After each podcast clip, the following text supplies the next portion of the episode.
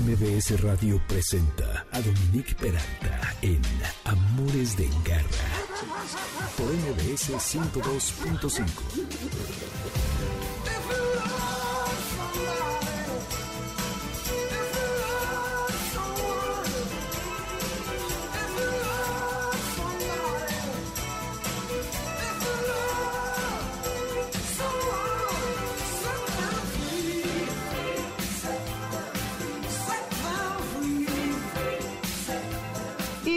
Somebody Set Them Free de 1985, algo bien difícil, pero pues bueno, hay momentos en la vida en los que hay que dejar ir a los que queremos, perros, gatos, todo, todo, todo, personas obviamente. Esto es Amores de Garra y esto, por supuesto que fue Sting, la canción que delimita su participación ya nula en The Police cuando él se vuelve solista en una carrera que será de las carreras más importantes e interesantes en el mundo de la música, seguramente se acordarán y pues bueno, todavía sigue produciendo cosas increíbles, así que Sting forma parte de todo lo que es el acervo musical de nuestras vidas y hoy en Amores de Garra iniciamos el programa honrando con esta canción todo su gran talento. Bienvenidos a este programa que es todo perro y todo gato siempre o casi siempre. Tengo bastante información muy interesante. Para empezar, los perros que olfatean las maletas en el aeropuerto, de lo cual nos va a platicar el doctor Vladimir Ortiz de la Unidad Canina de la Dirección General de Inspección Fitosanitaria.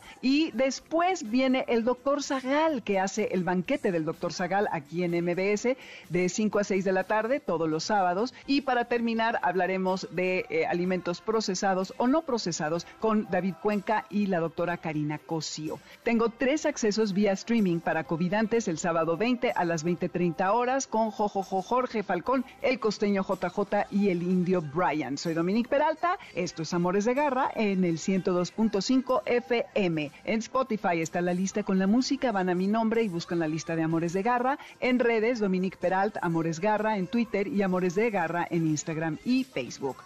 Garra Tips.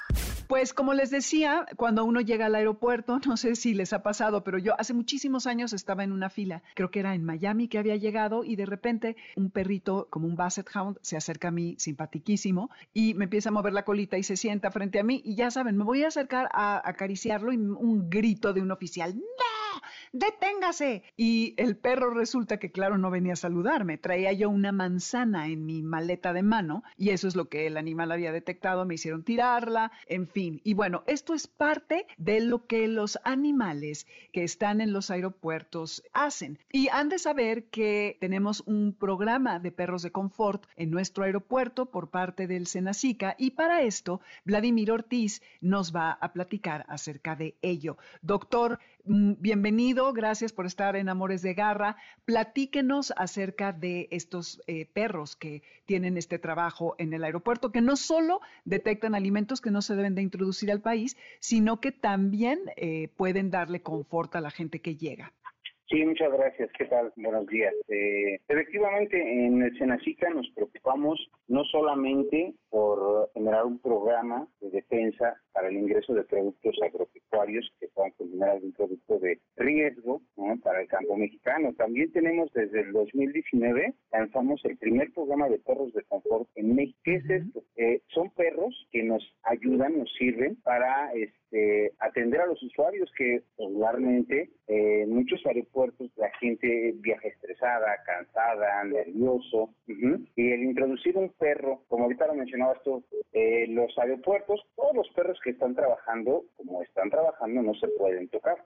Claro. Y estos perros específicamente es todo lo contrario, nos ayudan a evitar el estrés. Ellos portan una casaca eh, que trae la leyenda acaríciame. Son perros que por su formación son de un carácter eh, súper amigable, que les gusta las caricias y la interacción con los usuarios. ¿Por qué nos ayuda? Sabemos que derivado del ajetreo y del crecimiento global, la verdad todo el mundo anda corriendo. La gente llega estresada por no perder su vuelo, porque viaja por negocios, por algún problema familiar.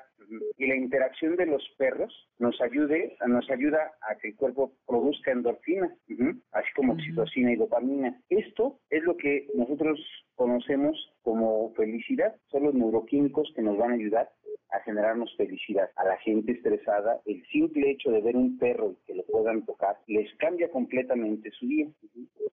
Sí, totalmente. Eh, es, está interesante. Y, por ejemplo, lo que me pasó a mí, eh, ¿cómo cumplen esta doble función? Ese perro claramente no venía a quitarme el estrés, al contrario, este, bueno, no fue por culpa del perro, obviamente. Pero eh, tengo entendido que estos perros de confort, doctor Ortiz, además también olfatean por si trae uno algún alimento o alguna planta o algo que no deba introducirse al país, o solamente son, están divididos en los perros de confort y los otros perros. Perfecto, sí, efectivamente, es el mismo perro. Nosotros operamos mm. regularmente en, el área de llegadas internacionales. Todos los, la, gente que ingresa del extranjero a México es susceptible de exportar algún producto que ponga en riesgo a, México. Nuestros perros están entrenados para detectar ciertos productos en maletas, bolsas, equipajes. ¿Como cuáles? ¿Cuáles serían los productos? Eh, productos de origen animal, productos de origen vegetal, carne de cerdo, carne de res, este, algunos cítricos, manzanas, limones, mangos. Eh, Oiga, ¿y la carne de cerdo, aunque ya esté procesada igual que la carne de res, no debe de entrar por esa vía? Eh, tiene que cumplir con ciertos requerimientos.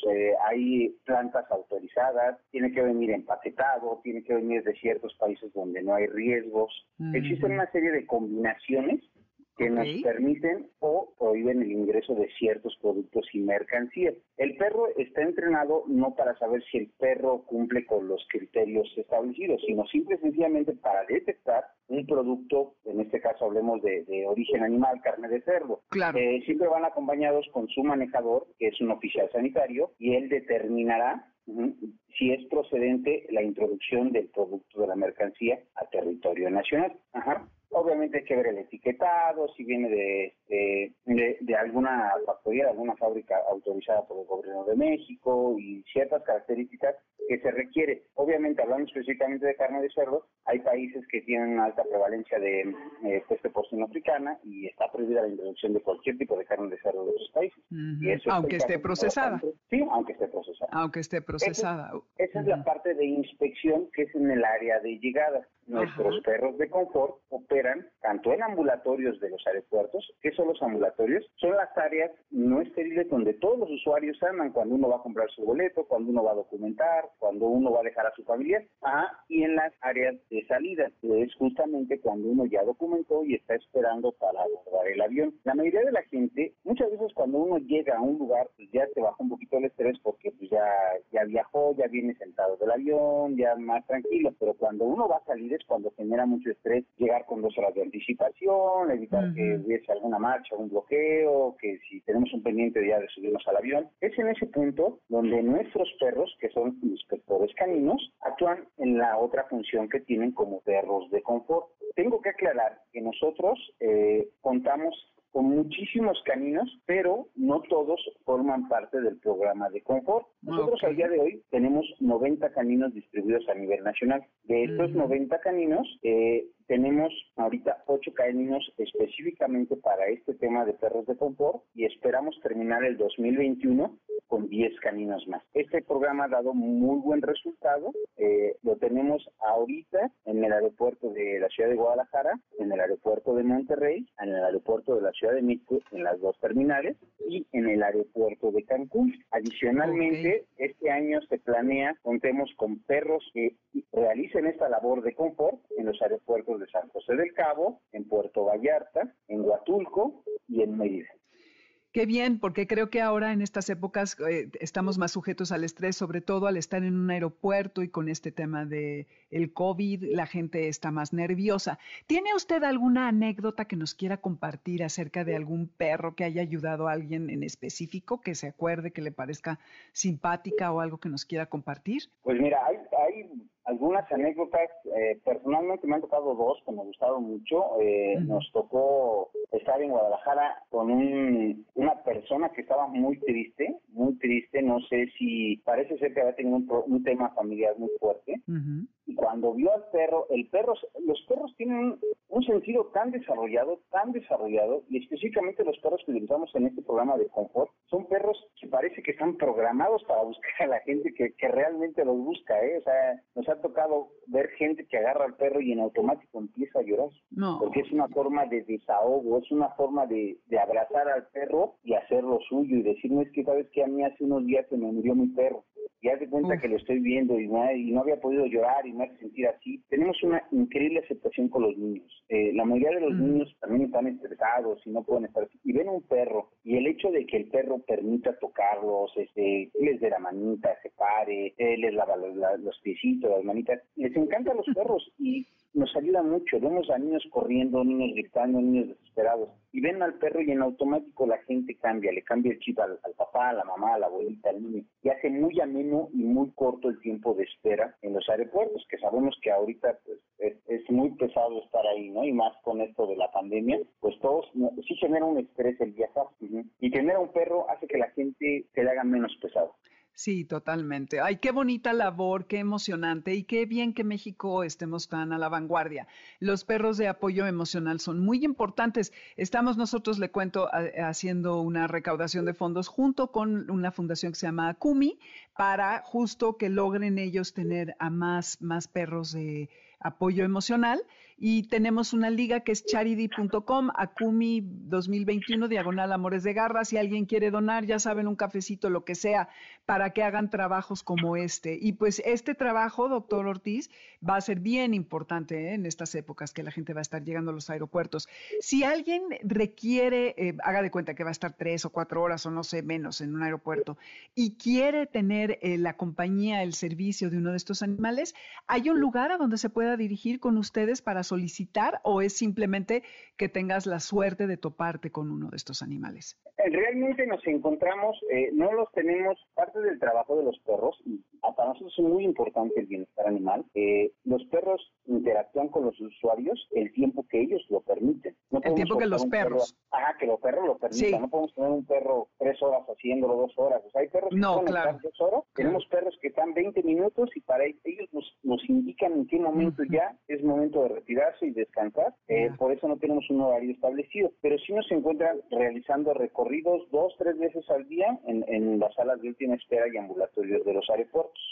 Buenísimo. Ay, pues felicidades por esta labor, doctor Vladimir Ortiz. Muchísimas gracias. ¿Hay algún eh, lugar donde tienen redes o algún lugar en donde los puedan localizar si alguien se quiere contactar? Sí, con gusto. Los invito a seguir las eh, redes sociales de Senacica. Ahí todos los días eh, algunos de mis compañeros postean imágenes y todo el trabajo que se viene haciendo. Quisiera aprovechar el espacio para mencionarles algo que, que no se hace en ninguna otra parte. Todos nuestros perros que tenemos, perros inspectores, perros del programa de perros de confort. Todos nuestros perros son rescatados de albergues o recibidos en donación. Ay, felicidades. El Senacica no compra ningún animal, el Senacica no cría animales. Sabemos la gran cantidad de perros que existen en todo el mundo y específicamente en México que buscan una segunda oportunidad y de verdad que para nosotros es un placer, personalmente es un honor trabajar con, los perros. Es, no hay día que no aprendamos de ellos, eh, nos enseñan todo, o sea, todo. y lo hacen por gusto, ¿eh? de verdad es trabajar con ellos es, un deleite todos los días. Claro, porque para ellos es un juego. Pues muchísimas felicidades, qué emoción y la próxima vez que vayan al aeropuerto ya saben a qué pueden ir a buscar y, e ir con más gusto y sobre todo si vienen estresados de una marcha o alguna cosa así. Gracias, doctor. Vamos, venimos rapidísimo. A un corte tengo los tres accesos vía streaming para los covidantes para el sábado 20 a las 8.30 con Jojo Jorge Falcón, el costeño JJ y el indio Brian. Y ya saben que eh, lo que quiero que nos digan vía Twitter en mensaje directo es, ¿qué dice la casaca de los perros que detectan y alimentos que no se pueden introducir en nuestro país? ¿Qué es lo que dice su casaca? Lo acaba de decir el doctor, ¿ok? Volvemos rapidísimo con el doctor Héctor Zagal. Esto es José González con Heartbeats. One night of magic the. One night and scream,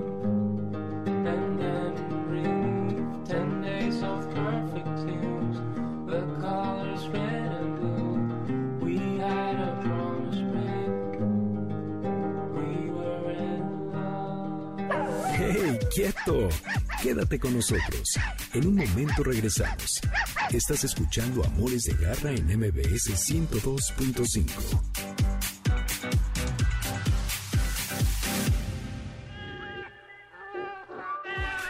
Continuamos en Amores de Garra con Dominique Peralta en MBS 102.5. ¿Sabes dónde está tu gato? Regresamos. MBS 102.5.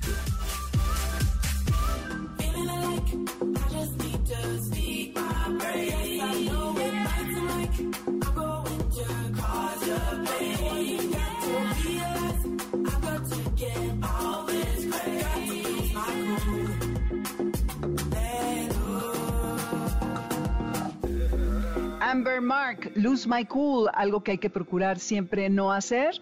Y esto es Amores de Garra en el 102.5 FM. Soy Dominique Peralta. En Spotify está la lista con la música. Bajo mi nombre hay una lista que se llama Amores de Garra, como este programa. En redes nos pueden encontrar Dominique Peralta y Amores Garra en Twitter y Amores de Garra en Instagram y Facebook. El podcast de este programa estará listo terminando esta emisión en la plataforma de mbsnoticias.com y el lunes en todas las repartidoras de contenidos de audio, empezando por la plataforma de Himalaya y todas las demás. Garra Cultura. El doctor Héctor Jesús Zagal es licenciado en Filosofía por la Universidad Panamericana, maestro en Filosofía por la Facultad de Filosofía y Letras de la Universidad Nacional Autónoma de México y doctor en Filosofía por la Universidad de Navarra. Además de que tiene su programa de El Banquete del Doctor Zagal de 5 a 6 de la tarde por aquí los sábados en MBS. Héctor, muchísimas gracias por estar por aquí y pues qué padre que nos vas a platicar acerca de los perros en la mitología. Dominique, qué gusto, qué gusto estar contigo. Encantada. Un saludo a todo tu auditorio. Oye, pues sí, un super tema, los, los perros en la mitología griega. Yo creo que a tu público le va a encantar escuchar algunas historias. Fíjate que a mí, cuando me invitaste, lo primero que me vino a la mente es la fidelidad del perro y eso aparece en un libro, en un texto clásico que es la Odisea. En la Odisea de Homero, donde se narra las peripecias de Odiseo Ulises que va a destruir Troya, tarda años en regresar a su casa, cuenta el poeta Homero que, el, que Odiseo tenía un perro que se llamaba Argos, ¿no? el perro Argos. Y había pasado años fuera y Argos, dice Homero, esperaba todavía a su amo afuera de su casa, ya habían maltrataban al pobre animal y decían que pues, el pobre animal estaba sarnoso, lo dice así el poeta, lamentándose diciendo había un perro que había sido tan querido, pues la gente lo, lo maltrataba. Y sin embargo el perro seguía afuera del palacio de Odiseo esperando a que llegara su amo. Y pasaron años, llega disfrazado Odiseo y el único en reconocerlo, en reconocer a su amo eh, disfrazado, es Argos, y entonces se acerca a saludarlo y es tiernísima y dura la, y también trágica la escena y de la emoción se muere. Ay, sí, porque además él no le puede corresponder porque lo van a reconocer. Sí, entonces, a mí me gusta como eh, el poeta, como dice, el único que fue capaz de reconocer al, al amo fue el animal y la fidelidad. Esa es una bonita. No, yo creo que en la mitología griega el perro más famoso es Cancerbero, es eh, Cerbero, que era el perro que custodiaba la entrada del Hades, del infierno, sobre todo para que los muertos no salieran, no vinieran a la tierra a visitarnos. Es un perro que eh, Hesiodo lo describe, hay diversas descripciones del perro, pero en general se le suele representar con tres cabezas y con una cola de serpientes, ¿no? Pero la verdad, la verdad es que tampoco era tan buen guardián, tan cervero, porque hay tres personas que lo lograron burlar. burlar. Uno es Hércules, hombre fuerte, pues literalmente que con la fuerza bruta logra vencer a Cancerbero. Luego hay uno que me gusta mucho, que es Orfeo. Orfeo era este músico que con su lira logró, se acerca, Orfeo tenía una, su novia había muerto, su prometida había muerto y entonces quiere ir a rescatarla al mismísimo infierno, al Hades, y entonces el problema es que se encuentra con Cancerbero y con la lira logra amansar a Cancerbero, de ahí la expresión aquella de la música tranquiliza a las bestias, ¿no? Mm. Y que hay un guiño, si ustedes han visto, ¿se acuerdan de Harry Potter? Siempre Fluffy se llama, ¿no? El, justo este perro que tiene que vencer Harry Potter y, sus amigos lo logran haciéndolo con una lira, con una música que, eh, se toca mágicamente, ¿no? Entonces es un guiño de... Acerca de la historia de Cerbero. Exactamente. Y luego la tercera que me gusta, ya se ve que Cancerbero no estaba tan bien entrenado, es el héroe romano troyano Eneas, lo que hace es le da unas tortitas como de harina con una droga y se las avienta Cancerbero y Cancerbero cae dormido y ya Eneas puede subir, ¿no? Pues este, se ve que no estaba bien, bien entrenado porque entiendo que los perros de, seguridad, los que tienen estas cosas, no comen comida de cualquier persona. Claro, sí, hoy en día no, justo es parte de su entrenamiento. Exactamente, pues ya se ve que el dios Hades no había entrenado a Cancerbero. Oye, y luego otro perro que a mí me, de la mitología griega que me gusta mucho es el perro Lélape. Resulta que Zeus era un hombre bastante mujeriego, era un dios, el rey de los dioses, se ligó a una chica que se llamaba Europa, una princesa, y después de que tuvo ya una fer con ella, le regaló, le hizo algunos regalos a Europa, así se llamaba la princesa, y uno de los regalos que le dio es un perro llamado el perro Lélape, que en griego quiere decir algo así como el aire o el viento de la tormenta. Y lo que tenía este perro, eh, este perro mitológico, es que una vez que lo soltabas, no había manera de que eh, siempre daba con la presa, cazaba, y traía la presa al amo. Pero luego este perro fue cambiando de mano en mano hasta que llegó a un cazador que se llamaba Céfalo y entonces había una zorra, se llamaba la zorra de Temeusia, que era una zorra que nadie podía cazar porque siempre se movía. Entonces le lanza el perro, un perro que siempre alcanza su presa contra una zorra que es inalcanzable, inalcanzable, y se produce la paradoja de que están dándole vueltas al, al mundo sin alcanzarse y entonces los dioses lo que hacen es convertir al perro, a este perro mitológico, Lélape, en una constelación y por eso es eh, la constelación del Canis Mayor. Ese es el, origen, ¿no? Con lo cual tenemos como tres perros mitológicos. Y era tan importante Cancerbero, por cierto, que los griegos cuando juraban, cuando decían, tenían como un juramento, así como, como un juramento, como una frase hecha que era decía por el can, por el perro. Siempre decían, oye sí, pues por el perro pasó esto. Luego otra historia que ya vamos un poco a la mitología mexica, al mundo mexica, esta no les va a gustar, pero es decir, se acuerdan de la película Coco, ¿no? Sí. Y se acuerdan del Cholos Quincy, que es una amiga mía tiene unos cholos preciosos. Hay unos Son, les digo, ah, son tus sobrinos, ándale. wow. Ya me conocen, sobre todo uno de ellos que se llama Ricardo Rubén. Ricardo Rubén, o sea, con nombre doble y todo, wow.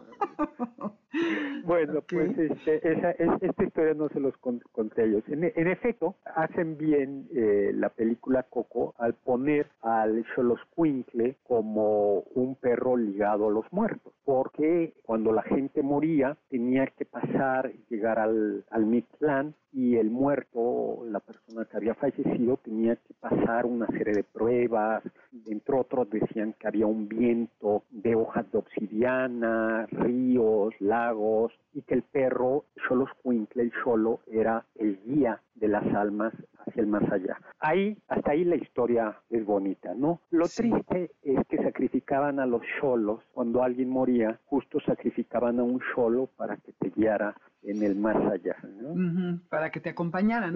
Incluso los enterraban con, el muerto. Sí, pobrecitos. Sí. esa es la historia que ya no... No les va a gustar. pero esas no se las cuento a mis, a mis sobrinos. A tus sobrinos de cuatro patas. Pero luego tenemos, fíjate que ya que estamos como hablando de, eh, de, perros mitológicos, a mí se me ocurría que también podíamos hablar del papel de los gatos. ¿Te parece que...? Claro, por supuesto, que también son, bueno, han levantado todo tipo de leyendas y mitos. Bueno, pues en efecto los gatos, que por cierto no eran conocidos en Grecia, eran conocidos en Egipto. Había una diosa con cabeza de gato y precisamente por eso, por esa reverencia que había a los gatos, hay tantas momias de gatos. Hay muchísimas momias de gatos. Creo que es primero momias de seres humanos, luego momias de gatos, se momificaban a los gatos y se momificaban también a los cocodrilos, que era otro animal sagrado. Pero la historia que quiero contar era que los gatos eran tan sagrados en el antiguo Egipto que cuando un rey, el rey de Persia, va a conquistar Egipto, sabiendo que los egipcios veneran a los gatos, lo que hizo fue pone en su ejército un, dice, hay dos versiones, una, o los escudos llevaban gatos pintados o iban muchos gatos en medio del ejército. Entonces van los ejércitos persas, los soldados acompañados de gatos y cuando los arqueros egipcios ven, se niegan a disparar, no vaya a ser que una flecha mate a un gato, un gato. y el gato es sagrado. Y la verdad es que los egipcios querían muchísimo a los gatos y parece que piensan algunos que es ahí en Egipto donde se domestica. Y el motivo por el que se domestica el gato es que había mucho grano, era Egipto, el antiguo Egipto era muy fértil y por tanto había mucho grano, se guardaban los granos y donde hay granos comienza a haber ratas y ratones, entonces se cree que gatos salvajes comenzaron a acercarse a esos graneros a cazar ratones y ratas y que eh, los egipcios se dieron cuenta pues que eran una maravilla y nació esta simbiosis, porque es la verdad es que el, gato es uno de estos animales que tiene una simbiosis o tenía una simbiosis muy importante con el ser humano, porque en un momento en que una plaga de ratas y ratones te podía dejar sin comida, o sea, porque se acababan cosecha de un año y los gatos eran como grandes cazadores y parece que por eso conservan todavía como ese, esto que dice, ¿no? Que el gato siempre es como independiente, ¿no? este, a diferencia del, del perro. del perro. Exactamente, el, el, gato como que quedó del antiguo Egipto esta idea de, oye, yo te estoy haciendo un favor viniendo a proteger tu granero, ¿no? Y esto se refleja en la mitología egipcia. Pues como ves, hay un sinnúmero de historias, porque estos animales nos han, nos han acompañado por todos lados, ¿no? Claro, y también está la diosa Bastet, que representa lo doméstico, lo femenino, todos los secretos de la mujer, la fertilidad, etcétera, y que se supone que protegía las casas de los espíritus malévolos y también de la enfermedad, sobre todo a las mujeres y a los niños, ¿no? Y sí, e, esa historia de esa batalla a mí me parece alucinante, porque además es cierta, o sea, no es un mito. Sí, lo cuenta Es la, de Peluseo, creo, ¿no? algo así. Muy interesante cómo los animales siempre han formado parte, ¿no? De nuestras vidas y que sin duda contamos la historia de las civilizaciones a través de ellos, ya sea en la cerámica, la literatura, en los trabajos escritos. Y como decías, que me encantó cómo empezaste con el concepto de la lealtad, que es justamente algo a lo que los griegos le daban mucho valor. Entonces, pues, qué mejor representación que a través de un animal. Exactamente. De hecho, se eh, Argos es como el, ejemplo de, la, de la lealtad. ¿no? 20 años que haya esperado a, a Odiseo, imagínate. Y, y, de emoción se muere. Y ahora ya ves que a los animales les da separación por ansiedad. Entonces, Argos no sabía, el, digo... El, buen Argos sí lo, sí lo superó. Lo superó, exacto. Ay, mi, hermana tiene un perrito precioso y, y, ya, lo, ya está mal acostumbrado ahora con la pandemia, porque claro, como todo el mundo estamos en home office, pues sí, el pobre este, sale en tres minutos y es una tragedia, pero bueno, haría falta que Argos les enseñara, nos enseñara otra vez.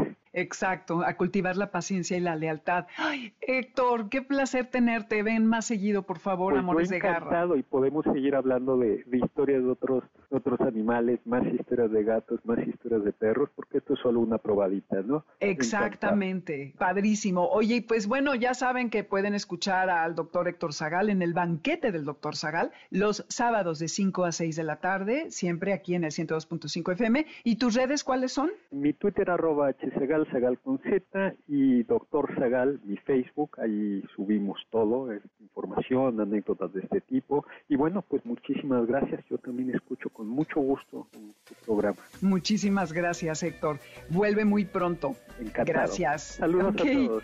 Claro que sí, un abrazo, cuídate. Bye. Bye, bye. Vamos rápidamente a un corte. Los griegos lo supieron todo, yo insisto, lo pensaron, lo dijeron todo, todo. Hisham Karma con Bliss y volvemos para hablar de alimentos procesados y no procesados. En Twitter estamos recibiendo sus respuestas para estos accesos para los covidantes en un evento virtual de qué es lo que dice la casaca de los perros del aeropuerto.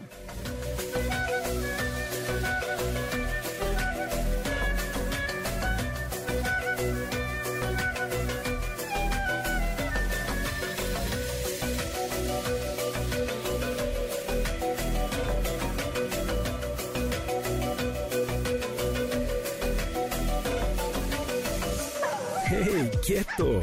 Quédate con nosotros. En un momento regresamos. Estás escuchando Amores de Garra en MBS 102.5.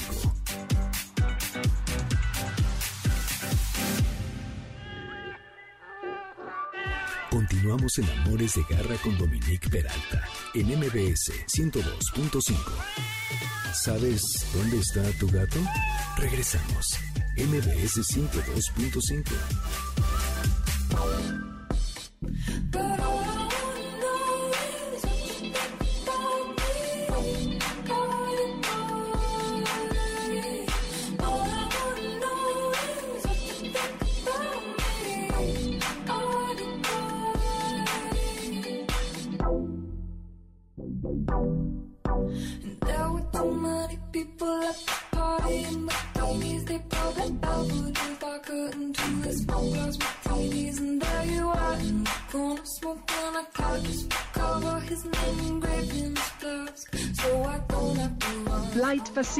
RT Boy, esto es Amores de Garra por el 102.5 FM y acuérdense que en Twitter estamos como Dominique Peralti, Amores Garra y Amores de Garra en Instagram y Facebook, mbsnoticias.com, estamos en vivo, el podcast terminando en esta misma plataforma y el lunes en el resto de las repartidoras de este contenido. Garra Gourmet. Bueno, sabemos que el tema de la alimentación de los animales es algo bastante controvertido porque pues hay muchos puntos de vista, ¿no? Es este, este tema de una sola realidad desde varias visiones.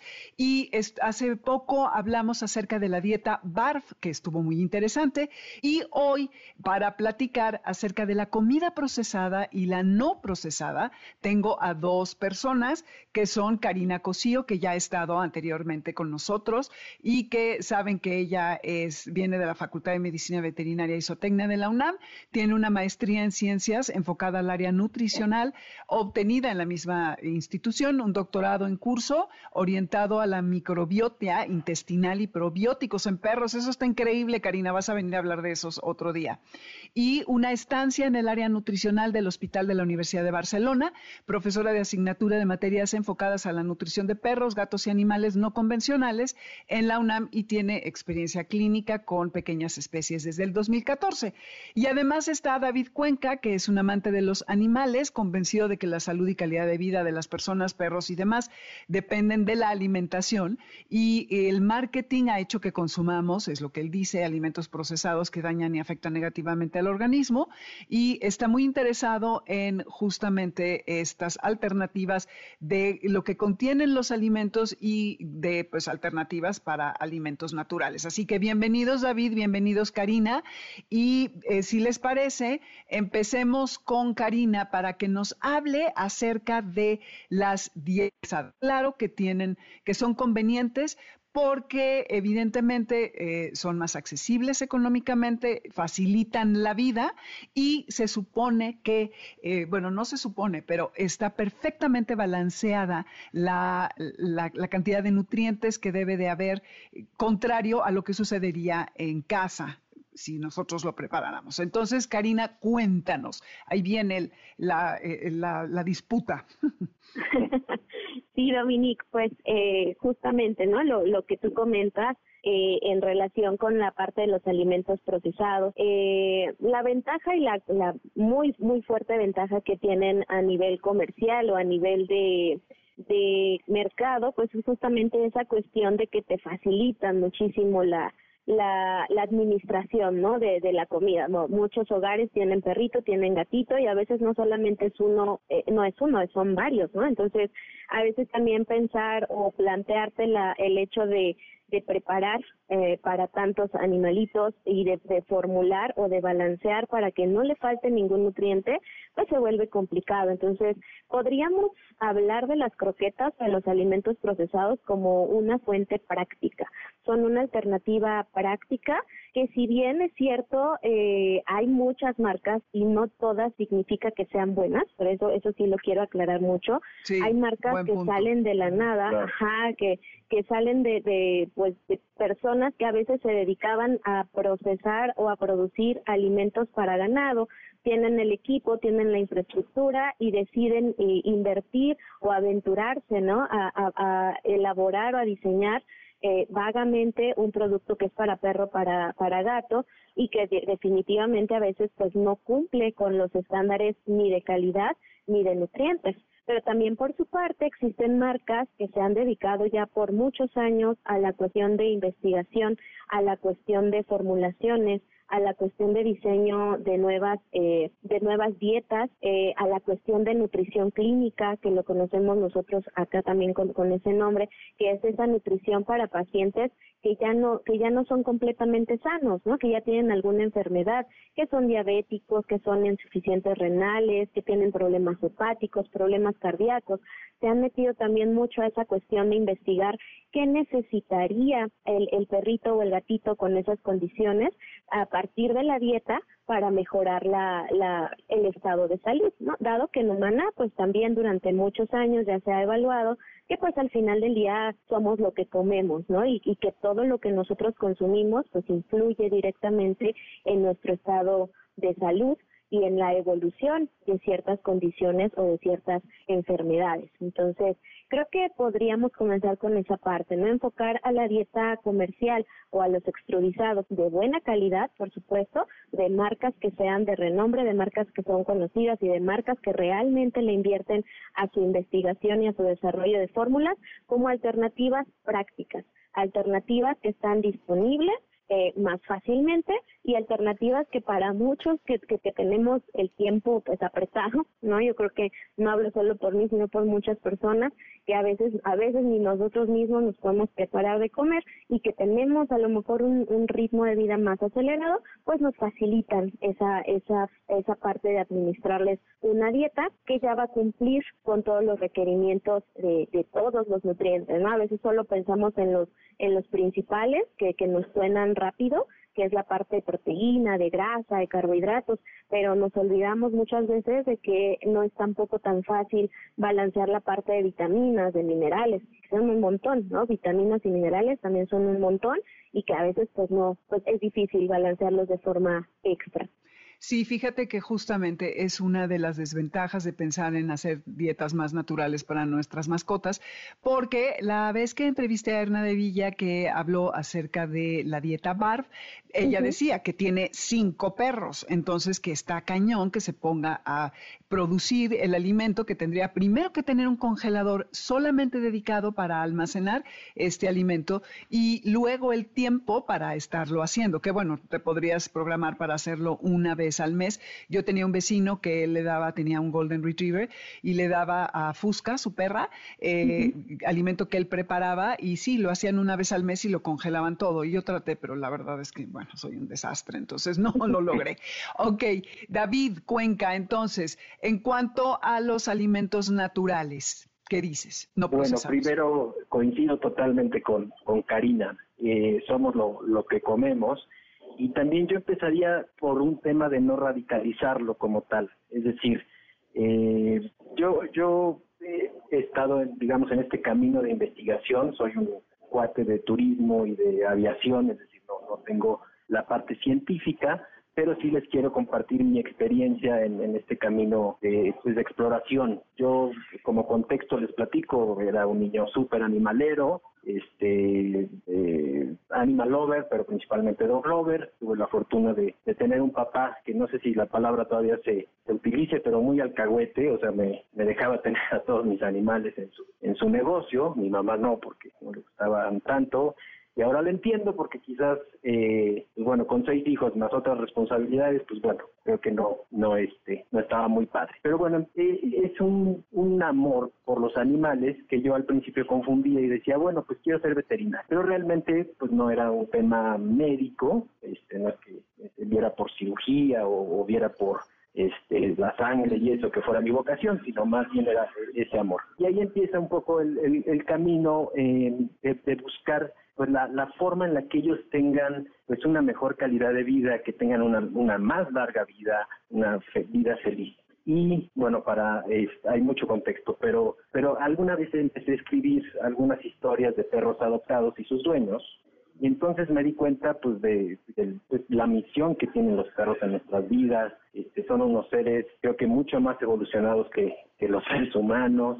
Entonces dije, bueno, ¿cómo podemos realmente nosotros ser recíprocos con ellos y pues darles pues, lo mejor posible? Y eh, alguna vez con mi esposa tuvimos la oportunidad de tener una, una un, un programa de detox con una, una chica muy este, muy linda, pero además muy profesional. Y ahí me cae otro 20, porque esta chica nos, nos comparte que ella era una directiva de, una farmacéutica y en algún momento tuvo un problema con su pierna y todos los doctores le decían que pues le, tenían que amputar la pierna. Entonces ella dice, no, este, y empieza a sanarse a través de la alimentación.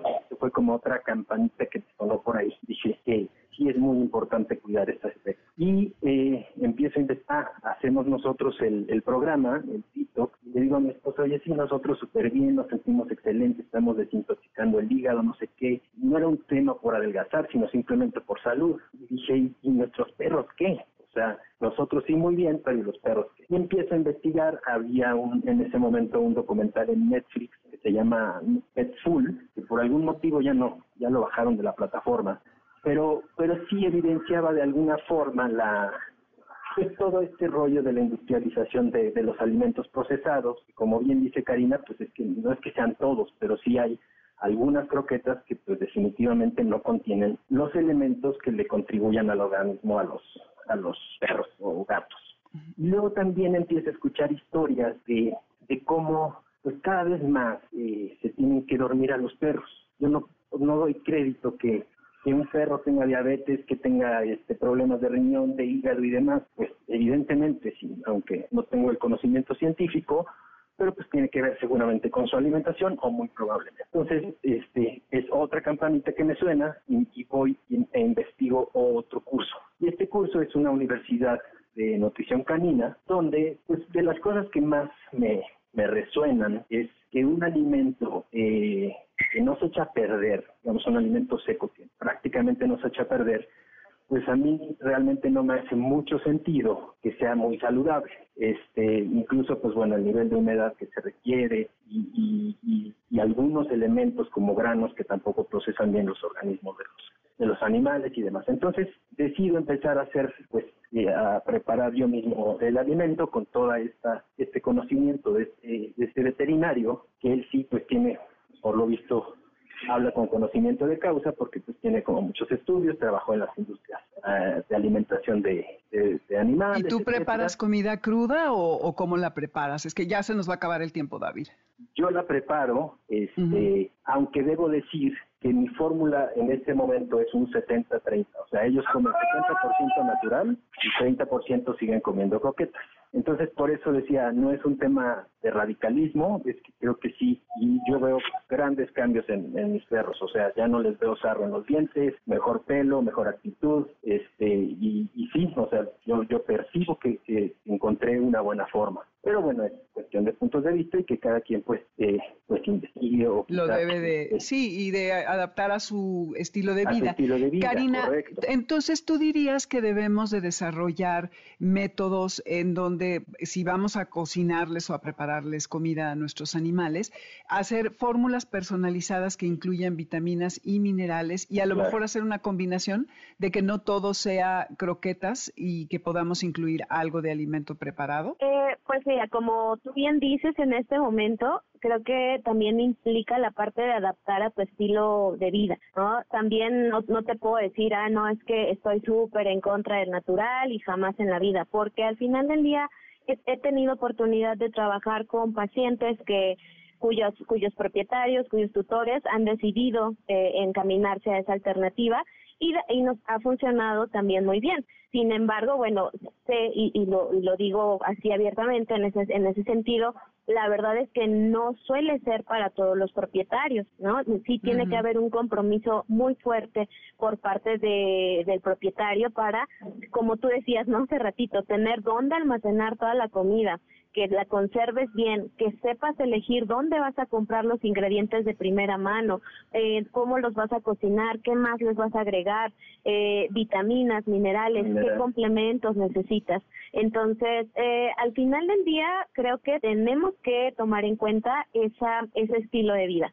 ¿Puede existir una combinación? Sí, también las he manejado por mucho tiempo, la parte de hacer combinaciones entre un alimento eh, casero preparado en casa con un alimento comercial o industrializado, sí, también, y nos ha funcionado súper bien, porque de pronto por ahí tengo perritos que, que les gustan mucho las croquetas, y, y por más a lo mejor que tú le pongas, le puedas ofrecer lo otro, de hecho ahorita me está pasando con un, con un perrito, con un schnauzer, que ya llevaba sus cinco o seis años con dieta casera y con sus complementos, y de pronto me dice la dueña, es que ahora le, le ofrezco el enlatado o la croqueta y lo prefieres sobre la otra comida. Bueno, hacemos un mix se puede, pero sí es importante siempre considerar al paciente como un individuo, como un paciente específico al cual tenemos que calcularle muy bien su requerimiento energético, si tiene o no necesidades especiales, si requiere o no alguna complementación adicional y sobre eso pues manejar las cantidades. Aquí también mucho, mucho de lo importante son cantidades, cantidades a ofrecer. Sí, sí eso es muy que interrumpa, pero hay, una frase que me, encanta y, es que dice, todo es veneno y nada es veneno, todo depende de la dosis. Ah, eso, muy bueno. Me encanta. Exacto. Y pues bueno, ya para terminar, tengo entendido que eh, lo que debemos de buscar en las croquetas es que para que sean de, de, mayor calidad, que tengan a la proteína como ingrediente principal, no a algún grano, porque es lo que muchas usan como relleno, porque es más barato, y que sea una sola fuente de proteína, ya sea cordero o, pollo, eh, para que eh, entonces se pueda tener como mayor control sobre lo que son las, las em, croquetas. Y, David, entonces, bueno, eh, nada más rápidamente, 30 segundos, ¿tu fórmula o qué sería lo último que quieres decir acerca de lo que preparas? Y tal como lo mencionaba Karina, o sea, es, es específico, o sea, es para cada individuo. no es que sea un recetario o el curso que tomé o, lo que he estado explorando sean recetas específicas, porque pues cada perro tiene diferentes necesidades. Lo que sí es muy valioso es no olvidar las vitaminas y minerales como tal, porque no es que este, le des el pollo que sobró y arroz, o sea, sí, sí, tiene como ciertas reglas, entonces, eh, pues bueno, si alguien decide explorar esto, sí tendría que documentarse y hacerlo correctamente porque, porque las porciones pues tendrían que ser las más adecuadas. Todo lo tienen que hacer eh, bajo la supervisión de su veterinario para que le den las dosis correctas. Karina, David, muchísimas gracias y eh, en otra ocasión platicaremos más al respecto. Muchas gracias. Gracias, a ti, Dominique.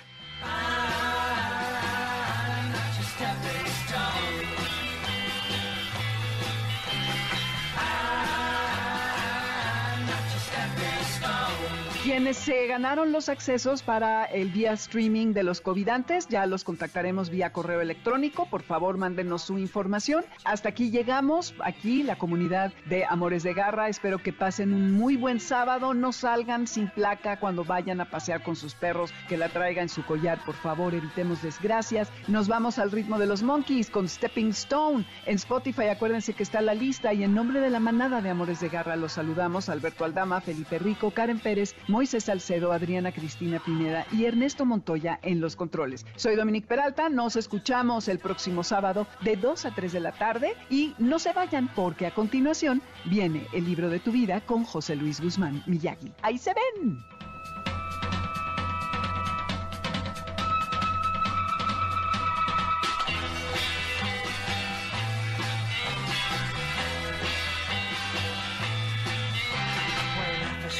Girl, you didn't have no shoes, but now you're walking around like your front page news. You've been awful careful about the friends you choose, but you won't find my name in your book of who's who. Said, I'm not your stepping stone. No, girl, not me. I'm not your stepping stone. Oh! MBS Radio presentó Amores de Garra con Dominique Peralta. Te esperamos el siguiente sábado a las 2 de la tarde por MBS 102.5. No importa si nunca has escuchado un podcast o si eres un podcaster profesional. Únete a la comunidad Himalaya. Radio en vivo. Radio en vivo. Contenidos originales y experiencias diseñadas solo para ti. Solo para ti. Himalaya. Descarga gratis la app.